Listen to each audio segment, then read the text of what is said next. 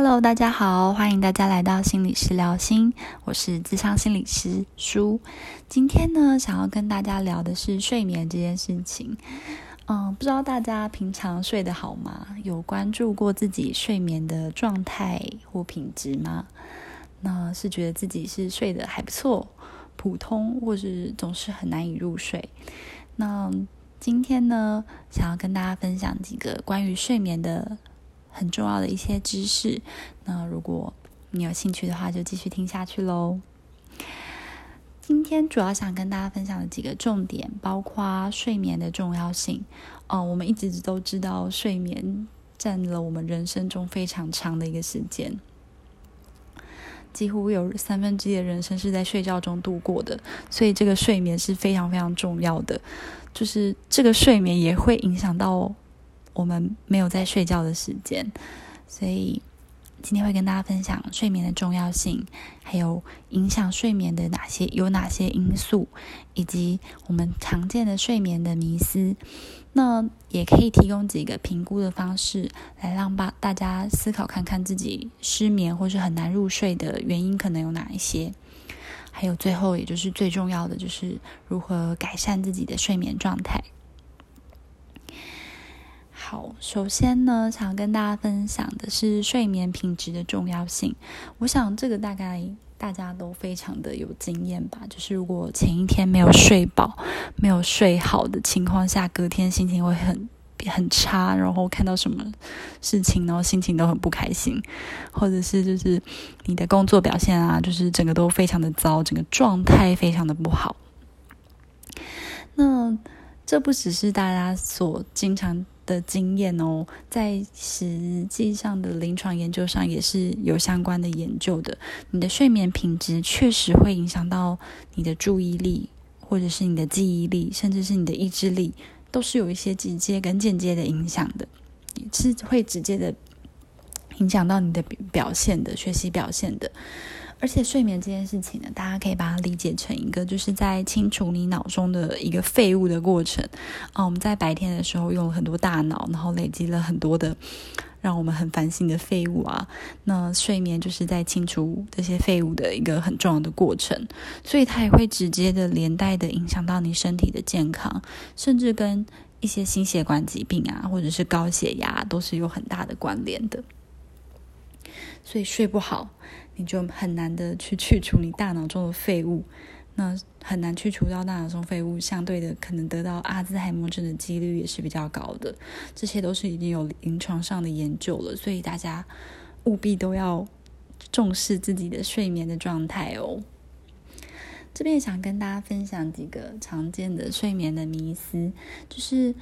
有些人会说啊，我睡前都会喝一杯牛奶来帮助自己睡觉啊，然后呢，觉得好像会睡得比较好一点。但其实，在研究上，就是要透过食物来助眠是相对的非常有困难的，就是其实是很难透过饮食来帮助你的睡眠的。原因是因为饮食中含有的可以帮助睡眠的物质的含量很少。就如果以牛奶来说好了，你要喝到至少十六公升，它才可以产生足够的色氨酸，然后来去产生相对应的褪黑激素，然后感觉达到一个助眠的效果。那一般人有可能在睡觉前喝十六 公升的牛奶吗？那可能喝完牛奶之后半夜就不断起来跑厕所，反而睡得更不好了。所以呢，这也是一个很常见的迷思，就是。要透过食物来助眠是相对的比较困难的。那还有一些人啊会说哦，因为我很常做梦，我常常做梦，所以我才睡不好。那其实呢，就是睡觉的时候呢，是大脑不断的在切换的一个状态，所以呢，其实每个人在。睡觉过程中可能都是做很多梦的，但是因为大脑的不断在切换，所以你通常都会把梦给忘记，然后就是让大多数人只会记得可能最后一个梦，所以很有可能是不是因为你做梦而睡不好，而是因为你睡不好而在大脑转换过程中，你都是记得很多梦的，不然你应该通常是不太可能会记得这么多个梦的梦境的。那可能是你在睡眠的过程中，睡眠的品质本身就不是那么好，你才会记得这么多的梦。所以这有可能是互为因果的哦，不是因为做梦而睡不好，而是因为睡不好而做了，而记得了很多梦这样子。不知道大家在有没有一些就是一定必须要熬夜牺牲睡眠的时间，就是可能因为隔天要赶 deadline 啊，或者是工作啊，工作上的期限，或者是大学的期中、期末考，一定势必要准备熬夜的这样的情境。那不知道这种时候，大家通常会选择就是熬夜。个三小时，然后把事情做完，然后隔天就你知道上工准备，还是会选择把你的闹钟就是转的很早，提早了三小时，比如说六点要起床，就转到三点，然后三点到六点早起来做三小时的事情。如果是以我自己个人为为一个经验的话，就是我大学绝对就是是用熬夜这个方式，而不会选择用早起，因为我觉得早起实在太痛苦了，然后。我也担心起不来，然后会觉得心理压力很大，所以我一定是选择熬夜把事情做完，才有办法安心的睡觉。我甚至会觉得说，哎，如果我早起要起来做的话，我可能在中间睡的过程都无法睡得很安稳，因为我会一直担心我还没有完成的事情。那今天哦，这次会想要分享这个睡眠主题，也是因为我前阵子上了一堂睡眠的课程。那那个老师呢，其实就分享了说，其实如果不考虑到你心理上的压力或是其他的因素的话，你睡眠考虑到主要只考虑到睡眠的周期性的话，其实第一个小时的睡眠其实是最重要的。所以不管怎么样，就是你在规律的作息里面早起三个小时，对睡眠是比较好的。所以，就算你真的睡得很不好，也要想尽办法在第一个小时睡得比较好一点，来帮助自己很快的达到那个深层的睡眠。就是听到这样子的分享的时候，其实我也还蛮惊讶的，就觉得啊，居然是就是早提早三个小时起床是对睡眠比较好的，难怪我隔天起来大学的时候，隔天起来都觉得这么疲累啊。所以原来真的是睡眠的周期性会影响到真的。你做事情的效率，甚至隔天的表现。那不知道大家如果是熬夜三小时，还是早起三小时，哪一个选项会比较符合你的个性呢？那如果听完今天这样的分享，不知道会不会有没有一些影响到你的选择呢？当然，我觉得这个选择过程中，还是势必要考量到自己的习惯跟心理的压力。的状态，因为就像我刚刚讲的，如果我在我选择了就是隔天早起而逼自己先去睡觉的话，我可能在睡的过程中，我就会一直不断的想到隔天我还有事情没做完，而根本无法入睡。那其实搞不好，其实反而本末倒置了。所以，虽然这个老师分享的是觉得早起来做事情是对整个睡眠的状态是比较好的，但是。我觉得每个人都还是有自己评估的标准来去看自己适合什么样子的睡眠的模式，这样子。OK，那睡眠的重要性我就不再多说了，因为其实大家应该都非常知道睡眠这件事情是真的非常重要的。而且，其实你能不能深深的入睡，或者是觉得自己是一个很浅眠、很容易醒，这些整个过程呢，都是用很多很多原因组成的。所以呢，你觉得的睡不好，觉得好像睡不太好，是有非常多种可能的。就是可以睡着，但是睡不好，然后很容易醒，或是觉得自己比较常做梦，或者是晚上起来容易起来尿尿等等的。那有些这样子睡不好的情况呢，其实还是。要到实际到医院去做一个睡眠的生理检查，才可以比较查出一个你自己个人的原原因，真正的原因这样子。那我今天的分享呢，会是比较分享一些我们自己可以掌控跟自己可以练习的部分，所以呢，大家可以参考一下我今天对于睡眠的一些知识的分享，但是还是要参照自己自身的状况进行评估，看是否有没有必要到医院做一个睡眠的生理检查，来去找到你真正无法睡觉的原因。会特别提到这个，是因为，嗯，我在上这个睡眠的课程的时候啊，其实讲师有分享到，就是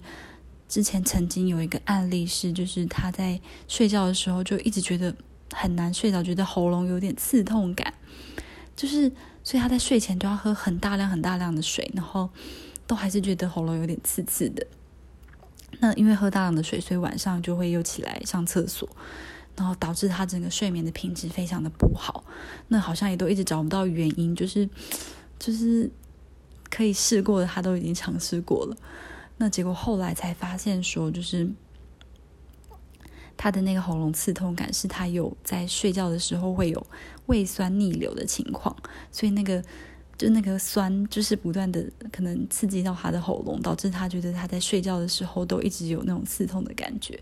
那后来也是针对他的肠胃去做一个调整，那后来睡眠品质也跟着有所改善。所以有时候我们以为的睡不好，有可能是真的是生理上的其他的因素所造成的。那这个部分就真的是要靠大家。多多去观察自己的身体状况，或者是有必要的话，到医院做一个睡眠的生理检查，才有办法发现可能让你睡不好的原因。这样子。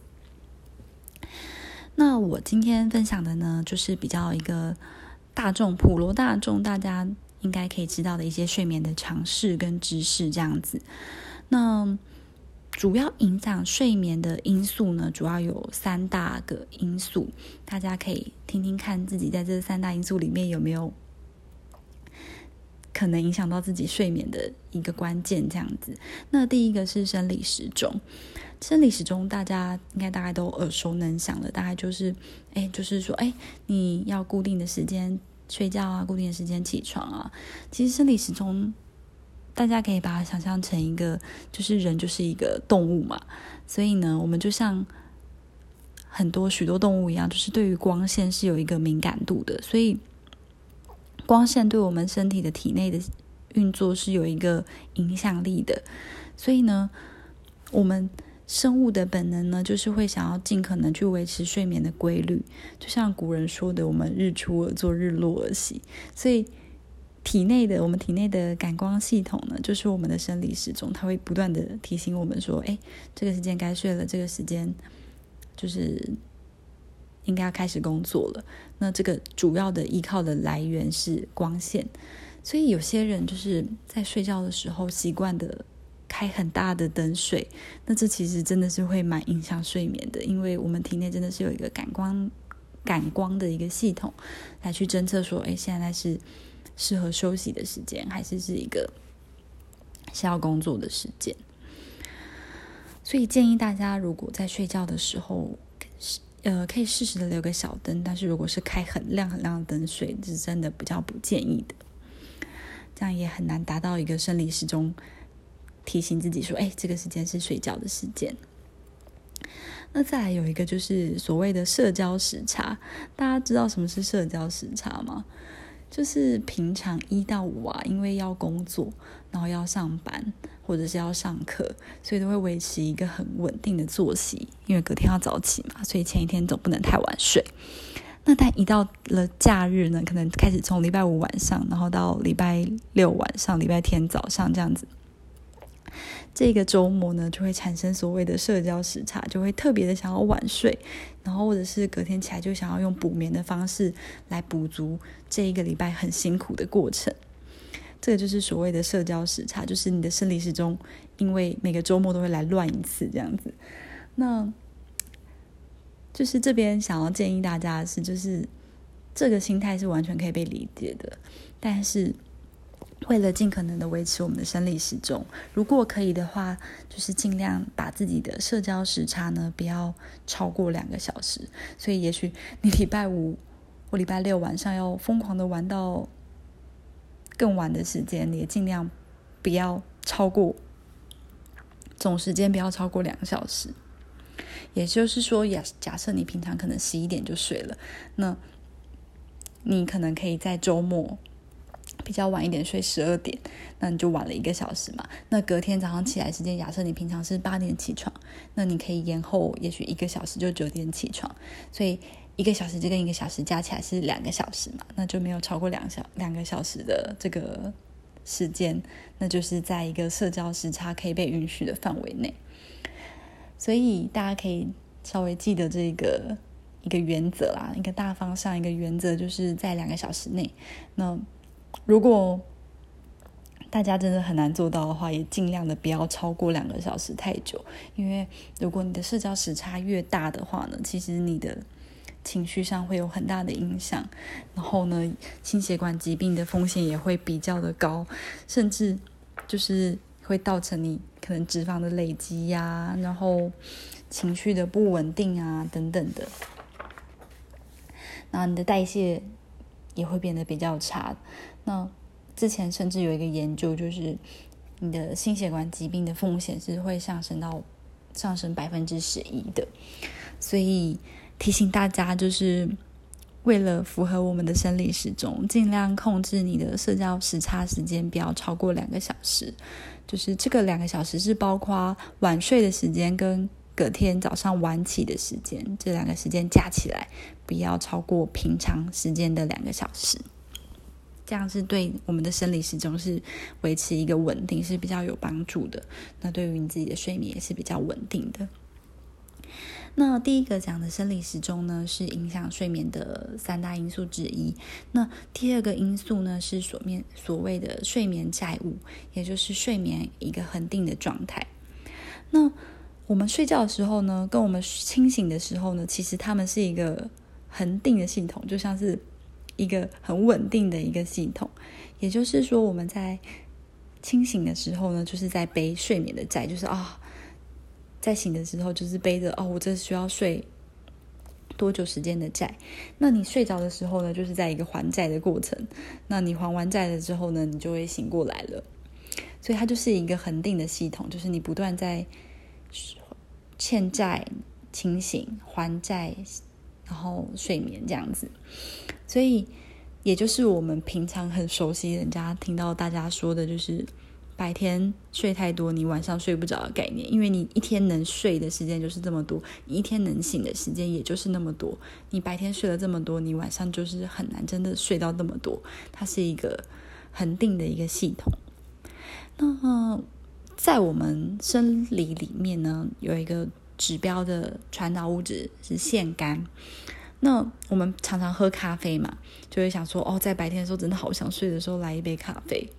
那其实这个咖啡呢，真的确实有它提升的效果，它就是去在抑制你的睡眠债务，就是让你的睡眠债务可以暂时的先不要跟我讨债，让我的清醒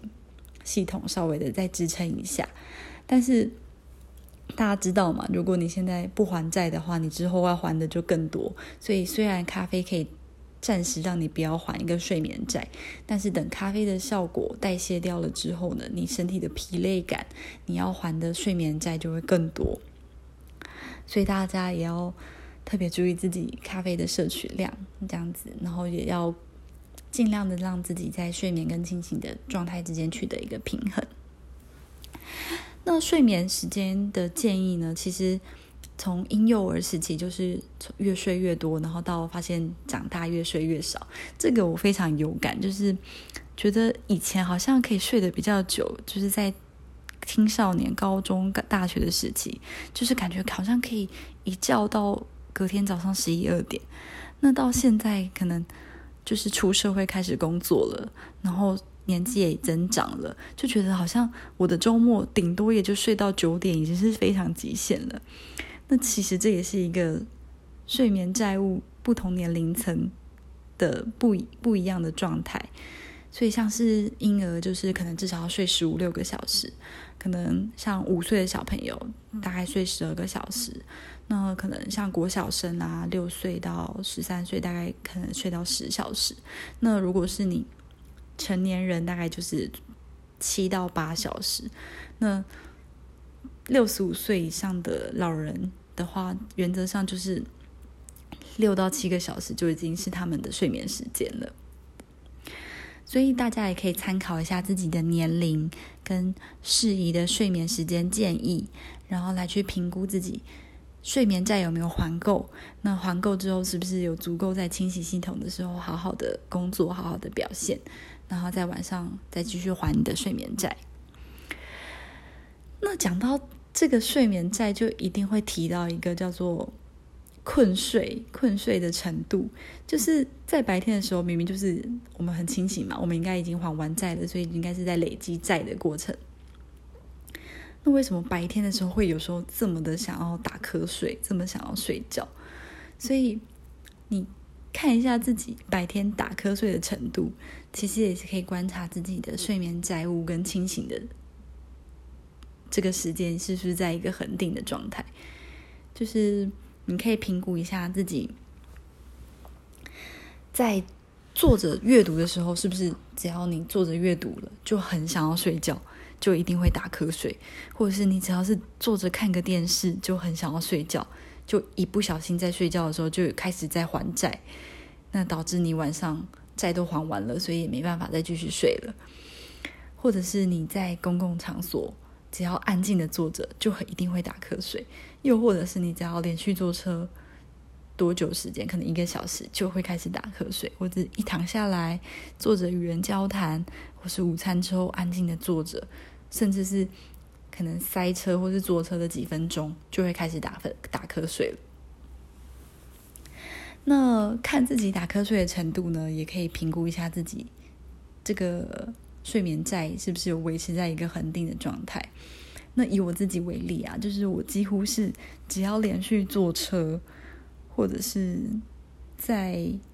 公共场所，就是比较稍微安静的坐着，我就是很容易打瞌睡。就是那种感觉，就是你明明不会累哦，也不是很累的状态，但是你就是坐在一个状态，坐在一个地方很安静，或是在坐在车上，尤其我是车上的时候就。很会打瞌睡，就是几乎就觉得好像一定要睡一下这样子，所以这个困睡度的评估啊，也会影响到我晚上的睡眠品质。你看我白天这么容易，只要坐个车就睡睡睡完了，把债都还完了，那晚上当然就没有债可以还，然后导致我晚上非常的清醒。那如果大家有兴趣的话，可以去找一下这个困困睡度的量表，就是评估自己白天打瞌睡的程度，然后在几分以下呢是还 OK 的，那在几分以上，你就要稍微去注意一下自己是不是真的在白天的困睡度程度真的太高了。所以大家听到这里，不知道有没有稍微联想到自己？有没有时常的在白天就在还债，然后导致你晚上很难睡好的这样的状况？好，第三个影响睡眠的因素呢是清醒的系统，也就是我刚刚所谓的清醒的时间。那你在清醒的时间有哪些做哪些事情会让你晚上很难入睡呢？包括你压力太大啊，或者是你总是在清醒的时候就担心你睡不着。或是没有足够的放松，或者是很习惯性的在床上做一些跟睡觉无关的事情，或是你很习惯的在思考还没有解完的事情，或是身边有人干扰等等的，这就是影响你睡眠的清醒系统。就是你在醒着的时候，你会做哪些事情来去影响到你的睡眠品质？其实失眠呢，它不是说啊，我是我没办法睡着了，我失去了一个睡眠的驱动力这样子，反而是你的睡眠跟你清醒的两个系统共同作用导致。如果你的清醒系统非常的活跃，你的你一直很清醒的去想着那些还没有完成的事情，那你当然睡不好啊。那如果你的睡眠债务真的累积了。这么少，因为你都已经白天都睡完了，那你确实你清醒的时间就会变得更多啊。所以这都是一个，就是一高一低，一高一低，就是维持一个恒定的状态。所以大家切记哦，睡不好不是你真的没办法睡觉，也有可能是你的睡眠系统跟你的清醒系统它共同的作用下，